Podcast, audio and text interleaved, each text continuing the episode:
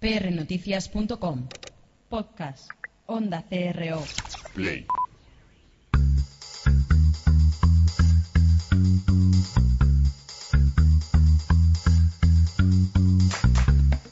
prnoticias.com y Onda CRO presentan Pasión y Talento con Gabriel Gómez.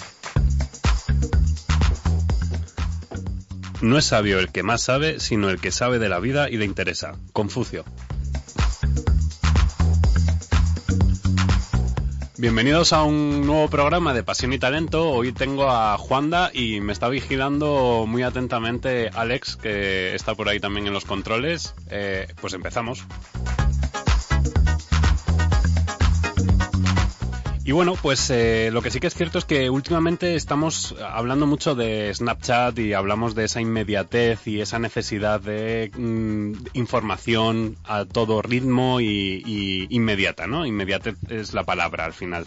Eh, y bueno, pues sí que es cierto que, que, esto hay veces que nos aparta de, de lo que es realmente importante eh, aquí sí que me acuerdo de, de, esos coaches que participan en el programa que dicen lo de vivir el aquí y el ahora, ¿no? Eh, bueno, pues podemos vivir el aquí y el ahora de manera inmediata o podemos vivir en estilo mindfulness, que esto también les gusta mucho a, los coaches últimamente, y es eh, ser conscientes, la plena conciencia de, de, lo que haces y de lo que dices. A ver si yo me centro, me centro en lo que digo, y bueno, pues sí que es cierto que, que bueno, pues estamos un poco, en la sociedad estamos como muy acostumbrados o, o nos estamos acostumbrando y obsesionando a crear segmentos sociales y generacionales.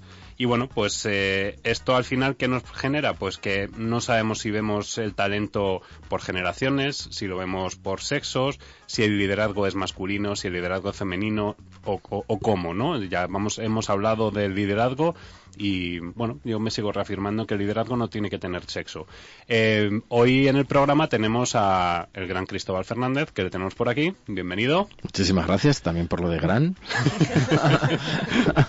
y bueno, pues a, además de eso, de, lo que sí que es cierto es que nos encontramos en un punto de vista especial. Eh, eh, ya estábamos hablando antes de las elecciones, hemos hablado en varios programas, y bueno, pues sí que es cierto que con nuestra invitada hoy vamos a tratar quizá también ese tema por, por lo que perjudica o no perjudica al final una decisión política en, en determinadas esferas o estratos sociales. Eh, hoy contamos en el programa con Eleonora Barone. Eh, ella es emprendedora social eh, y se reconoce o se, se auto reconoce como amante de la vida. Yo también. Muchas gracias. Hola, Gabriel. Bienvenida.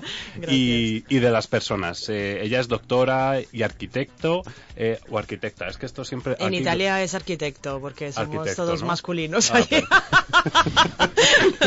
bueno, Por pues eso el género. y bueno, pues eh, se ha especializado en, en, la gestión de proyectos y planteamientos urbanísticos, pero no vamos a hablar de ciudades, no vamos a hablar de planteamientos urbanísticos. Y lo que sí que vamos a hablar es de algo que, que bueno, pues que me ha llamado desde hace mucho tiempo la atención. Y es eh, ella es la creadora y fundadora y directora de Mimo o Maimo, no sé cómo lo hacemos internacional. Mimo, Mimo ¿vale? Mimo que es una empresa que se dedica, o no es una empresa, sería como más una red social, podríamos llamarlo red social, una red, una red de contactos, eh, donde ponéis en valor el talento senior y fomentáis el diálogo intergeneracional. Difícil de pronunciar, ¿verdad? Sí, sí, me ha costado. Estoy, estoy aquí como intentando centrarme bien. Eh, no sé, cuéntanos un poco en qué consiste Mimo, porque la verdad es que yo, yo lo conozco, pero cuéntales a los oyentes. Bien. Eh, bueno, Mimo es sí, es una red, es también es una entidad de innovación social que lo que pretende es, por un lado, eh, canalizar el talento senior que se encuentra o prejubilado o jubilado o simplemente eh, fuera del mundo productivo tradicional para que se quede vinculado al proceso creativo de generación de proyectos, de acción social principalmente, y por el otro lado, digamos, apoyar con herramientas concretas entidades, tanto públicas como privadas, para que hagan buenas prácticas con ese talento senior, no le arrinconen, no le echen, no le, bueno, no le prejubilen si puede ser, y en todo caso que, pongan en marcha acciones de innovación mezclando generaciones, ¿no? Para mejorar la convivencia, básicamente.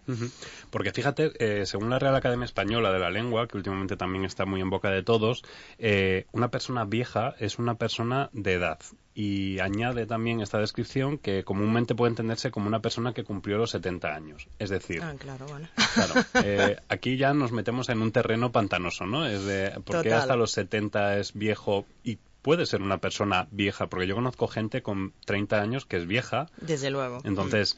eh, ¿Nos limitamos solo a la edad del DNI o Bueno, hay muchas edades, ¿no? Hay también la que uno percibe por sí mismo o la que, bueno, la que todo el mundo te dice que eres. Mm, la verdad es que esta sociedad no nos gusta a nadie que nos pongan ni dos semanas de más, ¿no? De las que tienen ni dos años, dos semanas. Pero bueno, eh, y todavía sigue habiendo medios de comunicación que dicen el anciano que cruzaba la calle con 60 años. Uy, madre. si ahora vivimos a los o que 100. o conducía sea el coche y tal? Sí, sí, sí. pero bueno, hay muchas edades y la verdad es que nos descatalogan constantemente, un poco como los objetos, también las personas, y tendemos a poner etiquetas para también para entendernos, supongo, ¿no? Entonces sí, estamos hablando de generaciones. Aunque las etiquetas sean injustas, ¿no? Porque en algunos Mm. casos sí que es cierto que, que, bueno, eh, hablábamos antes de, de empezar a grabar de esa generación Nini y tú me Mm. decías, sí, pero es que hay una generación Nini también en, en los que tienen 70 años. Entonces, claro, es como, Mm, que espera, claro. claro, que no- esto no me Hay cuadra. los que no están ni jubilados ni prejubilados ni, y ni trabajan, entonces es allí un problema muy muy fuerte. De hecho, las, los datos del paro nos indican que los mayores de 45 son los más afectados por edadismo en, el- en las bueno, en, las, en los datos del paro hay muchísima gente que si consiguen las grandes empresas las prejubilaciones bien, pero si no hay muchas eh, medianas empresas que están echando que empiezan a prescindir ¿no? Mm. de, de gente que, que en este caso tiene unas aspiraciones económicas a veces, en muchos casos son aspiraciones económicas que dicen, hombre, yo estaba cobrando X Claro. y, y si el empresario dice, hombre, si puedo pagar X dividido por dos, pues mucho mejor, o entre tres. ¿no? Claro, porque la cuestión es que los más mm, de más edad, digamos, eh, llevan muchísimo tiempo probablemente trabajando en una empresa, con lo cual son más costosos. Pero esto va al revés respecto a la pirámide poblacional, al hecho que el futuro tiene canas. Y nos tenemos que enterar que los clientes también son más senior. No solamente la plantilla interna nos tiene que preocupar, sino nuestros clientes fuera tienen canas. Hablaremos, hablaremos de ese, de ese cliente y de cómo se tienen que adaptar las empresas un poquito más adelante, eh, pero yo tenía justo aquí, y de hecho te la enseño, eh, hablas de una revolución de las canas, está en la segunda hoja del guion. entonces- Me encanta esta- esta claro, frase. esta- eh, yo tengo alguna cana. Eh, cuéntame en qué consiste esa revolución, porque me apunto, hace años ya que, que llevo apuntado a, la- a Claro. esta revolución. Yo estoy intentando no teñirme el pelo. Es buena noticia, porque los peluqueros tienden a decir a los jóvenes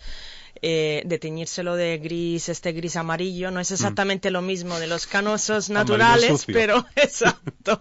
bueno, la revolución de las canas, en como yo lo interpreto, es que esto, estamos eh, viviendo cambios muy repentinos, aunque Europa y Naciones Unidas nos vayan diciendo que nos vamos envejeciendo como sociedad desde hace tiempo, en el Mediterráneo no somos precisamente buenos para anticipar futuro, ¿no?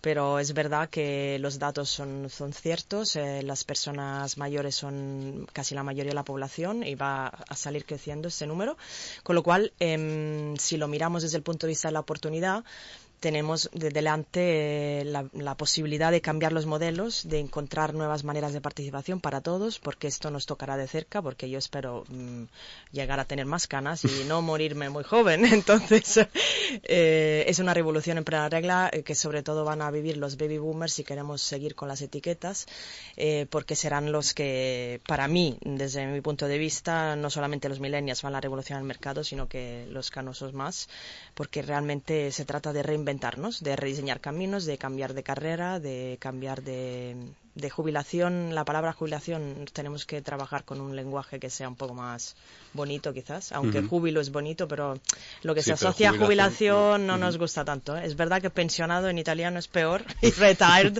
en inglés es casi peor todavía, pero bueno, tenemos a- delante grandes oportunidades de cambios y de adaptarnos un poco a la sociedad que es ahora y de reinventar modelos. Porque fíjate que, que cuando se lanzan campañas eh, de comunicación, eh, un poco recordando, eh, por ejemplo, de mi edad, ¿no? De repente te lanzan una campaña y te ponen a Oliver y Benji, por ejemplo, ¿no? Entonces escuchas esa melodía y es como, "Joder, me han tocado la fibra sensible. Total. ¿Por qué no se está cuidando eso en, en la comunicación o en, o en las... Sí, la verdad es que yo creo que en los medios de comunicación eh, quizás la moda es el sector que más ha reconocido los modelos eh, de más edad. Eh, Iris Opfel y muchas modelos han empezado con más de 70 años en- a ser mm, reconocidas como símbolo, digamos, ¿no?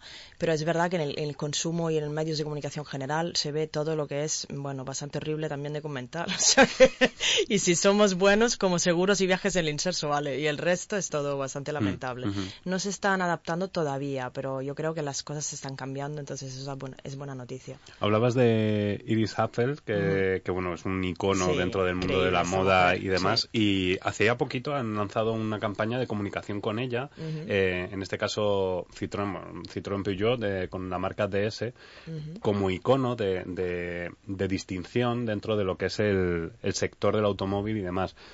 Claro, empezar a ver eh, modelos eh, ya con Tiene una 90 cierta... y no sé cuántos sí, sí, años. Sí, ¿eh? sí, o sea, incluso ha tenido su propio, ha tenido un propio, una propia película en la que cuenta Sí. un poco su vida y demás. Claro, empezar a ver esos personajes que acceden, eh, por ejemplo, hay muchísimas actrices en Estados Unidos que, que incluso de mayores son más guapas que cuando eran jóvenes. Total. Es decir, entonces, claro, esos papeles que antes eran como descartados empiezan como a resurgir, pero claro, no en todas las sociedades en este caso. No, yo creo que todavía estamos un poco, somos un poco lentos, ¿no? En adaptarnos, porque es verdad que la mayoría luego de las entidades que vemos también del tercer sector que intentan incorporar personas jubiladas al em, eh, como voluntarios, mm, Ujú. todavía seguimos siendo muy paternalistas y muy asistencialistas y el lenguaje que utilizamos es siempre nuestros mayores, que es una cosa que detestable por- porque no me gusta para Ya. nada. Eh, pero bueno, estamos está cambiando la sociedad. Lo- Los centros de mayores mismos no podemos pretender que personas con 50 años jueguen al mus, eh, aunque esté muy bien este juego, aunque Mm. yo no sepa jugar. Pero, pero sí, todavía somos un poco lentos en adaptar servicios y productos a una franja de mercado cada vez distinta. Ujú. Eh, fíjate que, que al final estamos hablando y justo la frase de inicio eh, era una frase de Confucio, es decir, en las antigua, en la antigüedad eh, la apuesta por los mayores, en- mayores o mm, es que no sí, son mayores. sí. em, la apuesta por los mayores era total y absoluta, es decir, era un referente em, de experiencia, de sentido común, que dicen que es el menos común de los sentidos, eh, de sentido común. Eh, claro, todo esto se ha ido perdiendo en función de crecimientos sociales, de la economía también, porque evidentemente es mucho más eh, interesante una persona que tiene muchos años de vida y a la que quiero contactar que el que ya está a punto de irse mm, dentro de poco, que no tiene por qué, porque además la esperanza de vida ha aumentado un montón gracias a, la medicina. Entonces, claro. Claro, yo creo que bueno, las sociedades tradicionales eh, apreciaban y ponían en valor muchísimo la figura del anciano que eh, esta palabra era, era una palabra bonita, la palabra viejo también era una palabra bonita antes, porque además detenía, digamos, para una tribu era casi cuestión de vida o de muerte, entender qué había pasado en una carestía antecedente para saber cómo sobrevivir, ¿no? Como, como tribu y como grupo. Ahora la verdad es que estaba escuchando la- el otro día un TEDx, un TED, no un TEDx, un TED original de los buenos, eh, de un antropólogo de Estados Unidos, que estaba comentando justamente que mm, la diferencia entre las sociedades tradicionales tribales era que las personas eh, mayores detenían una información vital, ¿no? Y ahora esta información que podemos acceder nosotros en Google no, mm, o sea, no sabemos, no, no nos vale, digamos. Lo- cuando teníamos seis años hemos aprendido cosas que a los 60 probablemente no nos harán falta, ¿no? Entonces hay que encontrar eh, la manera de poner en valor la experiencia y no tanto el conocimiento, porque ahora está a la portada de todos, ¿no? Pones con tu móvil y cualquier cosa te lo dice, ¿no? Entonces Claro. no valoramos, hemos, digamos, eh, perdido la, la, la capacidad de poner en valor una persona para de, de manera diferente, porque nos valen por, por experiencia, no por, no por información. Fíjate que ha llamado la atención eh, durante estas semanas eh, la abuela de Google, ¿no? Que es la sí, de- que la pedía que favor, por me favor y- encanta. y daba gracias, ¿no? Increíble, sí. Claro. Súper bonito. sí, sí. Entonces, claro, de repente ver una situación así que salta a las noticias y que incluso el nieto se ha hecho una foto con Mm. ella, la ha subido a las redes y tal. Claro, este tipo de cosas dices, joder, pues es que a lo mejor el back to basic ese del Mm. que siempre se habla, ¿por qué no? O sea, ¿por qué no tener esa referencia, no? Y, y no sé, es que al final una persona anciana o un es que anciano me ha encantado la palabra porque es como vuelta... Eh, esa persona es anciana pero por, por experiencia, no porque tenga el pelo blanco, ¿no? En este caso lo que hablabas de las canas, ¿no? Sí. Em, es por experiencia, por experiencia de vida, por experiencia de cómo comportarse, conocimiento, preparación. Hay muchísimos abuelos y muchísimos ancianos que se, que se están matriculando en la universidad, sacándose sus carreras y sus máster y salen las noticias evidentemente ¿por qué? Por- porque es meritorio el que una persona ya con esa edad diga, no, no, es que me quiero seguir preparando. Entonces, en ese sentido, eh, yo lo que sí que me estoy dando cuenta es que detecto cierto punto de emprendimiento en, en los mayores. Y aquí no sé si tú puedes eh, darnos Bueno. más luz. Y yo creo que era lo- un poco lo que decías antes, ¿no? Que había jóvenes viejos y viejos muy jóvenes. Y ento- esto creo que tiene que ver con la curiosidad, mm, con la curiosidad de, y le- le- con la curiosidad del emprendimiento en el sentido de que mm, emprender no significa solamente montar un negocio, sino significa mm, querer estudiar más, querer aprender cosas nuevas, mm, todos los ciclos vitales pueden tener muchas sorpresas. Entonces, eh, es verdad también que el emprendimiento senior ha eh, subido. Los datos dicen que la, ma- el mayor número de emprendimiento de éxito, de alguna manera, es de los mayores de 45, con lo cual la imagen que tenemos en señor Google que nos enseña un, un chico joven eh, que salta, guapo, flaco, estereotipado, desde luego. Que trabaja solo, Eh, que sí, trabaja trabaja solo. solo, exacto. Debe, debe escalar montañas y superar mm, cosas dificilísimas. No es del todo cierto, digamos. Lo que cuenta no es, no es ni la edad ni, ni el ser guapo y joven sino probablemente el equipo, ¿no? Entonces, mm, yo creo que personas eh, senior, desde luego, tendrán eh, quizás una red de contactos eh, importante que un junior quizás tenga menos. Pueden tener patrimonios acumulados de diferentes trabajos anteriores que puedan apoyar. Bueno, una serie de experiencias que pueden poner en valor para otros sectores. Y esto que la edad es un número. Yo estaba escuchando muy atento a, a nuestra invitada y la verdad es que, bueno, como decíamos en, en otro programa, que el liderazgo, el talento no entiende de género, pues en este caso pues igual, ¿no? Podemos decir que, Sí. que tampoco entiende de, de edades y de hecho, bueno, pues es verdad que incluso yo estaba escuchando lo que comentabais eh, y es verdad que hubo una brecha ahí generacional en el mundo de redes sociales, de acceso a Internet, la verdad es que muy profunda al principio, pero esto ya también se ha corregido. Cada vez que vemos eh, tendencias de uso de distintas plataformas, de acceso a Internet al móvil, de uso de Facebook, etcétera, pues precisamente los grupos de edad más avanzados son los que los que están teniendo crecimientos más significativos. Ahora bien, que también eh, esto es tan tiránico que las tendencias también apuntan que cuando crecen esos grupos de edad, pues deja de ser cool, ¿no? Los nietos no quieren utilizar Facebook para no relacionarse con los abuelos en Facebook. Y entonces huyen despavoridos diciendo, no, esto ya no mola porque está mi, está mi, está mi abuelo. ¿eh? Pero, pero bueno, eh, volviendo a lo que decíamos, que, que yo creo que sí, efectivamente, las estadísticas están ahí, pues puede haber habido un acceso un poco más lento al, mundo de las nuevas tecnologías, pero, pero eh, cada vez es... eh, eh, esto algo más eh, menos menos diferencial y creo que la, que la clave que es la que estamos comentando todo el rato pues está en la actitud y la actitud pues no entiende no entiende de edad ¿eh? y yo también conozco muchos incluso alumnos ¿eh? de, de, facultad que dices bueno pero pero si parece parece un abuelito de, de los abuelitos antiguos de estos eh, absolutamente poco mm, poco motivado y poco te, te encuentras perfiles de, de todo tipo. Así que yo creo que hay que quitarse prejuicios eh, en, en todos los órdenes. Como digo, hablábamos en un anterior programa de, de género, hoy hablamos de generaciones, de edades, Mm. y yo creo que hay que cambiar el chip ya.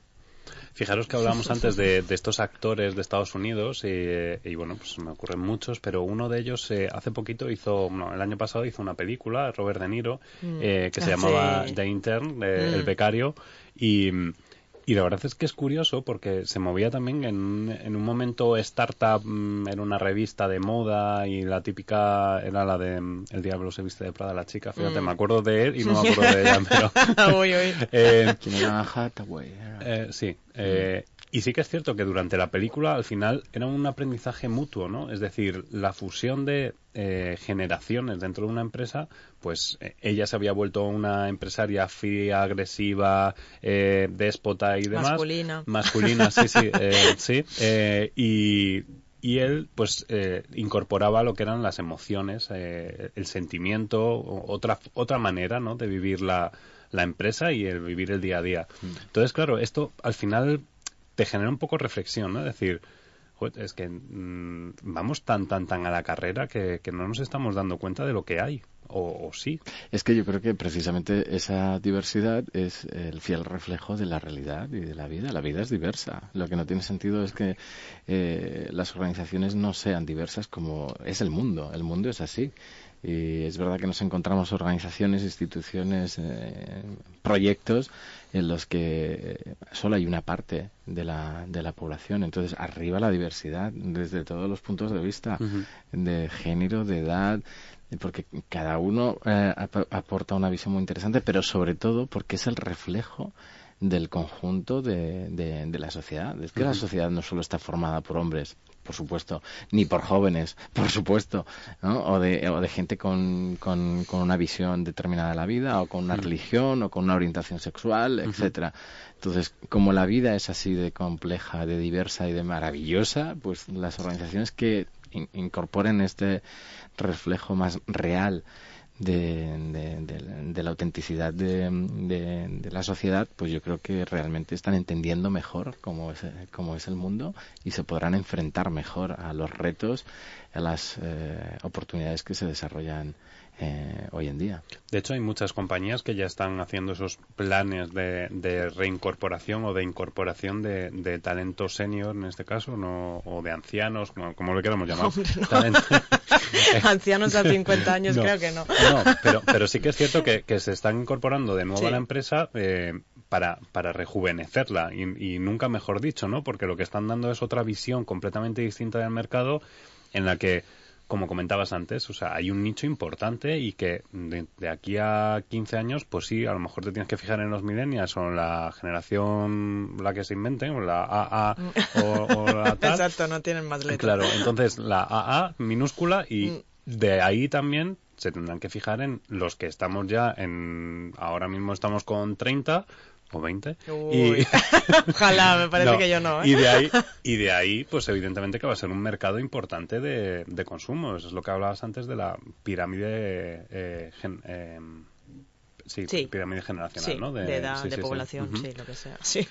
Em, Lo que pasa es que es verdad que, bueno, yo por ser un poco polémico, es un poco perverso porque es verdad que todo este afán, y yo soy el primero que lo defiende, nunca debe estar eh, siendo una losa o un impedimento para el desarrollo también de de, de las nuevas generaciones y de los nuevos talentos. Y en algunos sectores también es verdad que no estaría de más que algunos vayan dejando paso a, a los nuevos. ¿eh? Y es la lucha perenne de... porque hay, hay algunos sectores, eh, yo por ejemplo que estoy en el ámbito docente, y claro, pues eh, ¿cómo, com- cómo compaginas esto? Claro, el hecho de que hay mucho talento y eméritos de 70 los y pico eméritos de setenta y Mm. pico años que tienen un, un, un- un conocimiento y una experiencia estupenda, pero claro, también es verdad que mientras sigan estando eh, ocupando posiciones, eh, pues es más difícil que por abajo se renueve incorporando con un contrato medianamente eh, decente a, a los, a los Bueno, a yo los creo que esta jóvenes, distinción ¿no? no, no debería existir, pero es verdad que hay algunos que,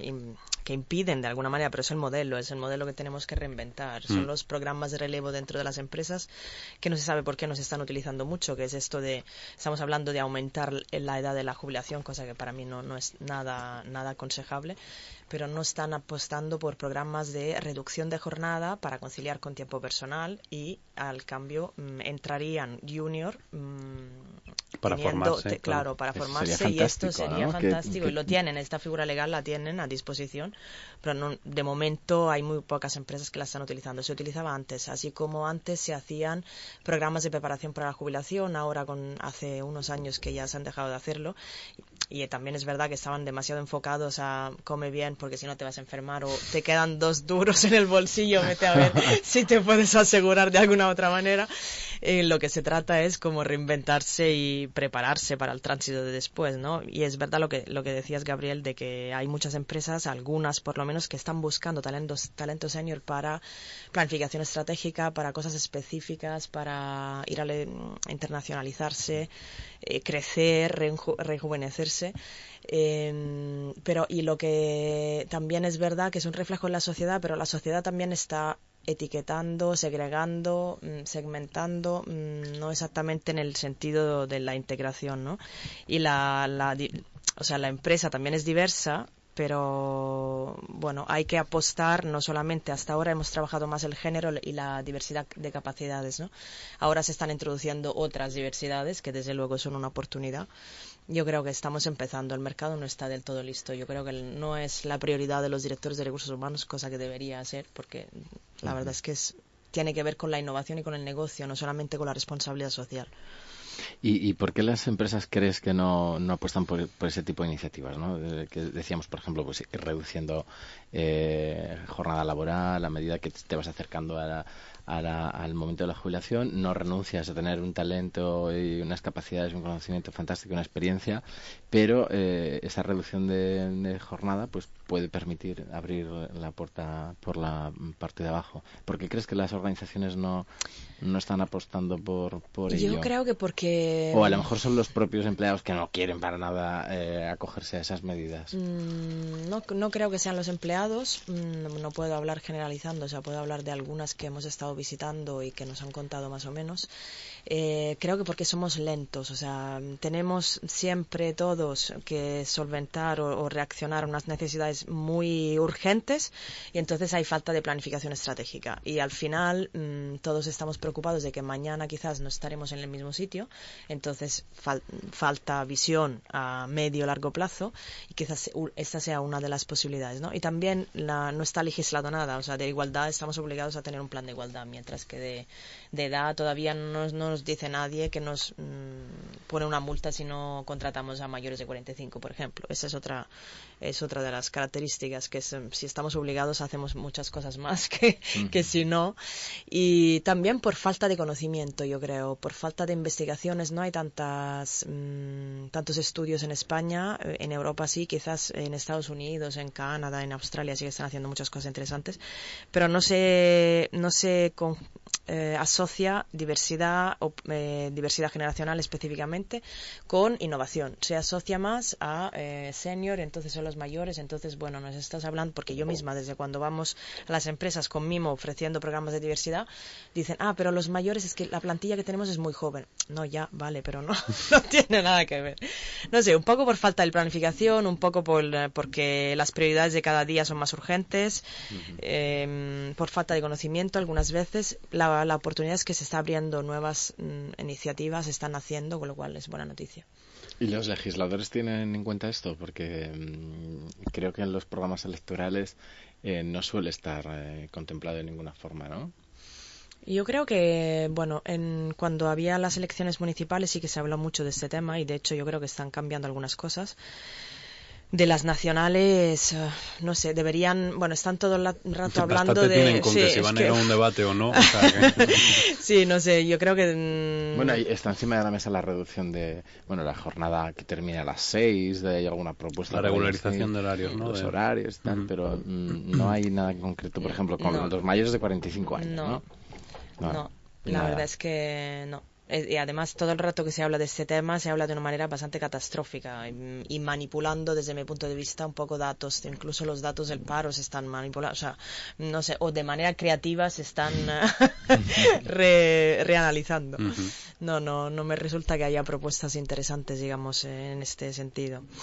Pues fíjate que, según el Instituto Nacional de Estadística, eh, a día de hoy estamos eh, los mayores de 65 años ocupan un 18,2% mm. eh, y en el 2029 será un 24,9%, pero no es eso, es que en el 2064, que yo ya creo que no voy a estar por aquí, mm. eh, será un 38,7%, es decir, si, si queremos eh, seguir avanzando y demás, habrá que tomar medidas y no, como siempre nos pasa aquí en España, que es, Mm. las tomamos tarde y mal. Entonces, eh, no sé si esto tiene que tener una repercusión en, incluso en el voto, ¿no? En, eh, en el futuro voto, o no sé si con estas elecciones, pues ya bastante es, mm, es que salga un gobierno como para que Exacto, a ver tome qué una decisión, ¿no? Pero Votar bien también para los extranjeros, que no podemos votar.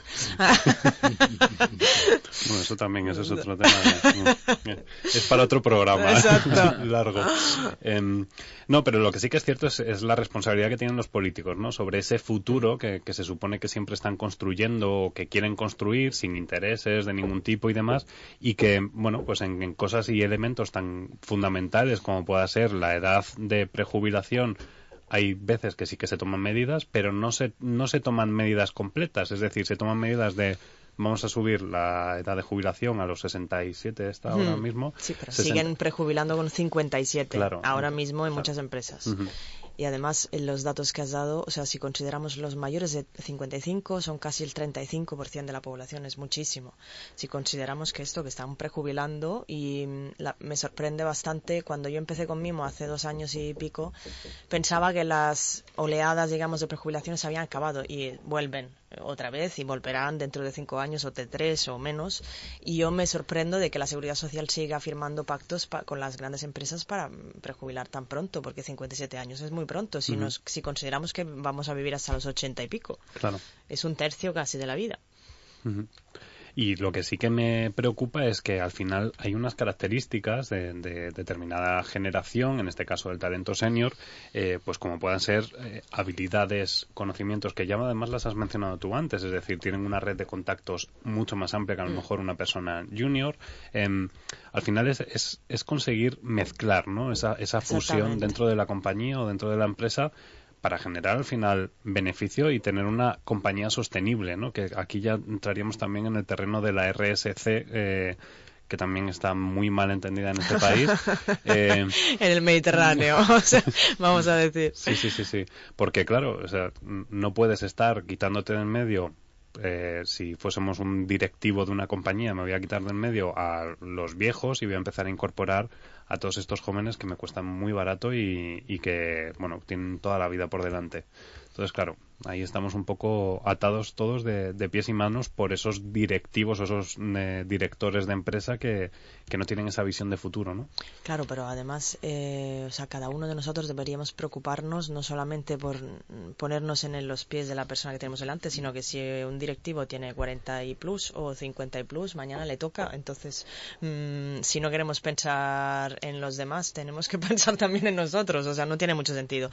Y mm, sí, o sea, la, la mezcla de las generaciones yo creo que siempre ha existido. Lo que pasa es que antes las organizaciones eran más jerárquicas, ¿no? Entonces, quizás no se encontraban en un lugar de trabajo propio jefes que estaban muy arriba con personas que trabajaban eh, con menos años. Ahora las, los sitios cambiamos de lugar y de rol mm, en- a muy corto plazo, con lo cual sí que las organizaciones son más horizontales y hay esta mezcla eh, que antes no, no producía tantos conflictos por jerarquías diferentes, ahora sí que somos una sociedad multigeneración y tenemos que convertirnos en una sociedad intergeneracional. Y la diferencia es que tenemos que tener objetivos en común, no, que no pueden ser solamente los objetivos del departamento de la empresa, sino que trabajar en equipo para mejorar estas, eh, o sea, para poner en valor esas diferencias y que se conviertan en una oportunidad para el grupo y para la empresa. Claro, porque yo escuchándote, eh, claro, me estoy imaginando siendo empresario, montando mi empresa y diciendo, si yo juntase a un millennial con un- una persona senior, eh, esa fusión puede ser una bomba. Es decir, la, la innovación o el conocimiento o esa frescura que pueda tener el millennial junto con la frescura que también puede tener el senior, pero también acompañada de conocimiento, escucha, reflexión y demás, creo que puede ser un buen tándem, ¿no? En este claro, caso. lo que comentabas antes de la película, ¿no? Ujú. Era un po- a- aparte que esta película yo creo que ha exagerado un poco la Sí. figura del señor Superman, pero bueno, si consideramos que la actitud eh, del millennial es una actitud y la actitud del- de la experiencia también, pues desde luego, mezclar generaciones y que convivan y que se refuercen ah, con puntos de vista distintos es, es, es, innovación y tiene que ver con ser competentes en un mercado diverso, dar respuestas más ágiles a todo tipo de, de clientes, es, es uh -huh. ser sostenibles a largo plazo. Y fijaros que, que, en el terreno de la comunicación, y aquí ya miro a Cristóbal, eh, hay una gran parte de culpa de las marcas que, que no están apostando por ese, por ese talento senior, ¿no? O por ese, ese sector senior de consumo. Eh, hablábamos antes de, de, esta señora, de Edith eh, Iris Offel. De Iris Offel eh, otros muchos también. Pero bueno, sí que es cierto que, por ejemplo, marcas en Inglaterra están sacando los, el packaging, lo está haciendo con letras grandes para que las personas que ya empiezan, la vista cansada nos afecta a todos y, mm. y, necesitas llevar gafas y ponerte gafas, ¿no? Y entonces hay un momento en el que vas a comprar y te va a resultar mucho más agradable ver un packaging con una letra que no sea minúscula y con la información bien puesta que entonces Procter Gamble lo está haciendo uh -huh. ahora mismo ha sacado líneas para que no quiere que se asocie a gente madura pero realmente esta es el lo está haciendo ¿no? sí ahora me matarán bien dicho. no pero eso es, por ejemplo sí que es cierto que, que por ejemplo DAF eh, eh, las uh -huh. campañas que hace también hacen o Nivea también Hmm. ha, ha lanzado Sí. campañas en las que una persona mayor, una señora mayor, se está poniendo crema y sale con sus nietos y, de- y demás. O sea, que en ese sentido sí que es cierto que es hay un nicho en crecimiento increíble o sea Claro, que- claro, claro. Y, y, por ejemplo, ya no se habla de residencias de ancianos, sino son centros eh, de ocio, no sé cómo le llaman, ¿no? Pero sí que es cierto que hay cierto eufemismo en, en- en las palabras, en cómo se utiliza el lenguaje, pero ha venido de una manera lógica a cambiar eso que, que sonaba a rancio y, y a, a dinosaurico, o sea, Mm. porque es que era como, escuchabas, eh, voy a mandar a mi madre a la residencia. era como, pues, que- Uy, no. señor. Claro, claro, claro. ahora Claro, va- bueno, está de moda el cohousing eh, senior ¿Ah, sí? Sí, es bueno. Hay una cooperativa que se llama, ay, no me acuerdo cómo se llama, de bueno, de personas mayores de 65 años, Travensol se llama. Está en Torre la Mocha del Jarama, creo. Eh, se han puesto de acuerdo una serie de personas entre amigos y menos amigos para ir a convivir en un espacio eh, creado por arquitectos eh, de manera de que hay residencias, o sea, habitaciones o viviendas individuales o de pareja, evidentemente, pero luego hay muchísimos espacios en común para hacer una vida, digamos, diferente, mm, con muchísimas actividades de cooperación entre pueblo también y, y- y residencia y para estar allí todo el resto de la vida ah, hasta el último momento sin tocar una residencia de ancianos de, como se utiliza tradicionalmente la palabra, ¿no? Sí, por ejemplo, en Inglaterra las residencias, hay determinadas residencias de ancianos que no son residencias, que lo que tienen es, la persona tiene su cocina, tiene su Hmm. aseo, tiene su habitación, salón y demás, y lo que hace es que convive con amigos, o sea, que personas de la Hmm. misma edad más o menos, y, y luego lo que si necesita un servicio médico, evidentemente lo tienen allí porque hay una, una enfermera, un médico que va cada día y demás pero es una vida completamente distinta. O sea, las salas de entretenimiento, por así decirlo, de televisión, son salas a las que puedes ir, pero también puedes no ir y quedarte en tu- Claro. en tu casa, ¿no? Por así Claro, lo decirlo. mejor sería que fueran intergeneracionales para que niños y jóvenes y personas de más edad se mezclaran. Claro. Esto todavía no está muy... Ah, esto, esto está costando, vamos poquito a Sí, poco. exacto. Yo iría, vaya. Porque fijaros, estaba hablando antes del talento senior y en la publicidad Isa- Isabela Rossellini, que tiene 63 años, ha vuelto a ser imagen de la marca Lancôme. Claro. Eh, Helen Mirren, por ejemplo, eh, Louis, eh, también la han contratado eh, con L'Oreal. Ujú. eh, Sean Connery con Louis Vuitton. O sea, que en este caso estamos hablando de gente de 70, 85. eh, hay movimiento, hay movimiento y... Hay, hay una youtuber de 68 años, Tricia Cruzden, que es una británica, que es una revolución también, eh, porque da consejos de maquillaje y, y bueno, pues juega eh, también en esta liga, ¿no? De, de reivindicar pues la belleza ah, en esas edades, ¿por qué no? Pero claro, todo esto yo escucho y en el fondo sí que hay también un sustrato muy profundo de lo que es la consideración social de, de, de lo, de lo nuevo y lo viejo. Y el valor tan desproporcionado que se da a la juventud. Entonces, bueno, mm, hay temas de calado que no, que no es fácil trabajar sobre ello y menos en el corto plazo. Pero sí que es verdad que está muy sobrevalorado. Ya no hablamos solo en ámbito eh, laboral concreto que estamos abordando en la charla, sino en general desde el punto de vista sociológico, desde el punto de vista de consideración social, está sobrevalorada la juventud. Entonces, eh, y, claro, cada vez con, y cada vez con, con, las generaciones que estamos hablando, en milenias, y sacan las características y cada vez le van metiendo más características, entonces se lo van creyendo más, más, más, más, más. Y yo no sé, yo me he relacionado con milenias y no tengo yo todas muy claras que tengan no pero porque somos todos diferentes claro. No ya sí pero no tan diferentes o sea en algún momento algo tendrá que cuadrarme y si no me cuadra nada digo algo cuadra. Yo, creo que, que, además hay un gran problema porque el espacio de la juventud se empieza a dilatar y claro, invade otros espacios que deberían ser sagrados. Por ejemplo, la infancia. La infancia se, se recorta y entonces ya los, niños pues, que, tienen siete años, pues ya eh, están en los modos, en las modas, en las actitudes, en las tendencias, los consumos de, los jóvenes. Pues estamos hablando de, ya, ya no de adolescentes, de preadolescentes. Entonces, claro, esa dilatación tan enorme por el valor que se da a la juventud hace que se extienda hacia abajo y se extienda hacia arriba. Entonces, bueno, pues ya pues ya tener 60, 50 o 60 años pues realmente es verdad que como tenemos más esperanza de vida, las cosas han cambiado mucho, pero también hay como un cierto esfuerzo, a veces un poco artificial, mm. por parte de, los individuos de, permanecer joven eh, y, a veces con movimientos de esos tan absurdos como pues estar con, con 47 años y ya inyectándose ácido hialurónico y no sé qué, porque claro, ya entonces sales de de esa franja que estamos diciendo que está sobrevalorada, que es la, la juventud auténtica y verdadera, ¿no?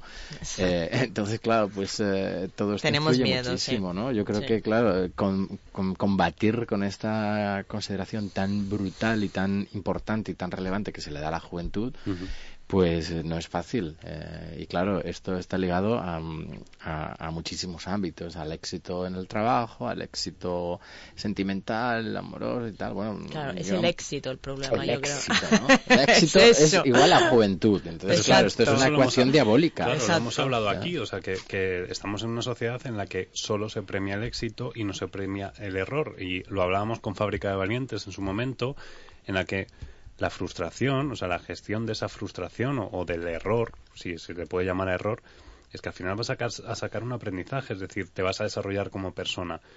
Si no aprendes, siempre lo estás haciendo bien y siempre te, están dando palmaditas en la espalda, pues habrá un momento en el que digas, cuando te des un buen batacazo, va a ser cuando digas, uff, esto duele y, y, ¿por qué no me lo han dicho antes? ¿no? Entonces, claro, no podemos estar siempre relacionando en vivimos en un mundo feliz. No, la gente también tiene que gestionar sus temores y sus dolores y su y no tienes por qué estar siempre sonriendo y siempre feliz y es que es como que parece que estamos en una sociedad eh, como es eh, ah, se, me ha ido. Pues nada, estamos si te sales de la vía del tren te, te, te echan te apartan. Sí, sí, sí, básicamente. Bueno, y no hemos hablado del sexo, pero también tiene una relación ¿eh? eh con todo esto. Bueno, pues aquí, aquí duro? Sí, sí, sí, sí, no, claro, pues, claro. Pues hablemos de sexo. Yo, aquí os escucho. Eh, claro, no, no, que también ha, habido una conexión en lo que se entendía como un individuo eh, válido, pues individuo fértil, ¿eh? y, bueno, pues claro, esto eh, si haces un análisis más profundo de todo esto, pues, eh, pues seguramente explicará pues esa obsesión que también hay por parte de determinados grupos de población, pues con las pastillitas azules, con, estar constantemente, ¿no? Pues vigoroso sexualmente y tal. De nuevo, unido a esto del éxito. Claro, es hmm. que si, si, si, si seguimos con esta obsesión de la juventud, pues claro, ocurren estas, estas disonancias tan grandes, ¿no? De gente con 80 años, claro, que luego les dan eh, da un infarto. y se quedan con un infarto y se quedan colgados por ahí en, eh, intentando... No tiene por qué, pero bueno. Pero bueno, eh, yo creo que mm, volviendo al, al redil, eh, que, Era que- anestesiados, ¿eh? que, que ya me acaba de venir la palabra. Estabas hablando Ah. de sexo y no sé por qué me ha venido anestesiada la palabra. ya- Eh, Uy, uy, uy, esa, esa, esa conexión que has hecho tú de semántica entre sexo y anestesia. Bueno, nada, ¿no? yo creo que, que, que, que verdaderamente yo reivindico la diversidad y porque creo de verdad que esa es, esa es la, la sociedad auténtica. Es que si no estaremos siempre en esos modelos de, de exclusión, en esos modelos donde hay una parte muy importante y muy significativa eh, de, la sociedad que está que están están excluidos um, o tienen un- una preponderancia limitada.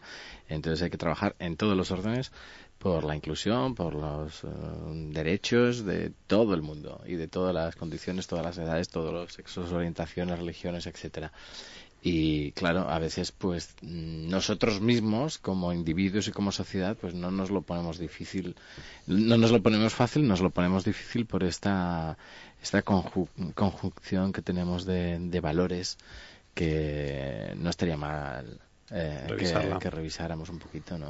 Eleonora, em, ya para acabar, cuéntanos cuál sería tu secreto o cuál sería tu recomendación a un empresario em, que ahora mismo está pues intentando recortar gastos después de la crisis y, y tiene dos perfiles, ¿no? Un perfil de una persona senior y otro perfil pues menos menos senior. Si se plantease el despedirle o qué harías para qué le aconsejarías? Los, para mí los ejemplos de, de buenos empresarios, y quizás estamos hablando de empresas más medianas o pequeñas, de muchos que nos han contado, mm, bueno, si se trata de crear, de, de crear equipo o de mm, fomentar a que haya sentido de pertenencia a una entidad, recortar a la mitad el sueldo de los dos y que seguir el, el tiempo y que sigan los dos. Desde luego no se puede desperdiciar ese talento más maduro porque tiene el know-how de nuestras entidades, con lo cual parte del ADN de la empresa eh, está atesorado por las personas senior. Los junior tienen un papel también importantísimo, con lo cual si tiene que, que prescindir, mm, bueno, mm, a ver si se puede prescindir del tiempo de los dos y hacer una vía entre medio. En todo caso, utilizar las dos herramientas de perspectivas distintas y herramientas que tienen las dos generaciones distintas para hacer procesos de innovación, mejoras de servicio y producto, in- intentando combinar con esa diversidad.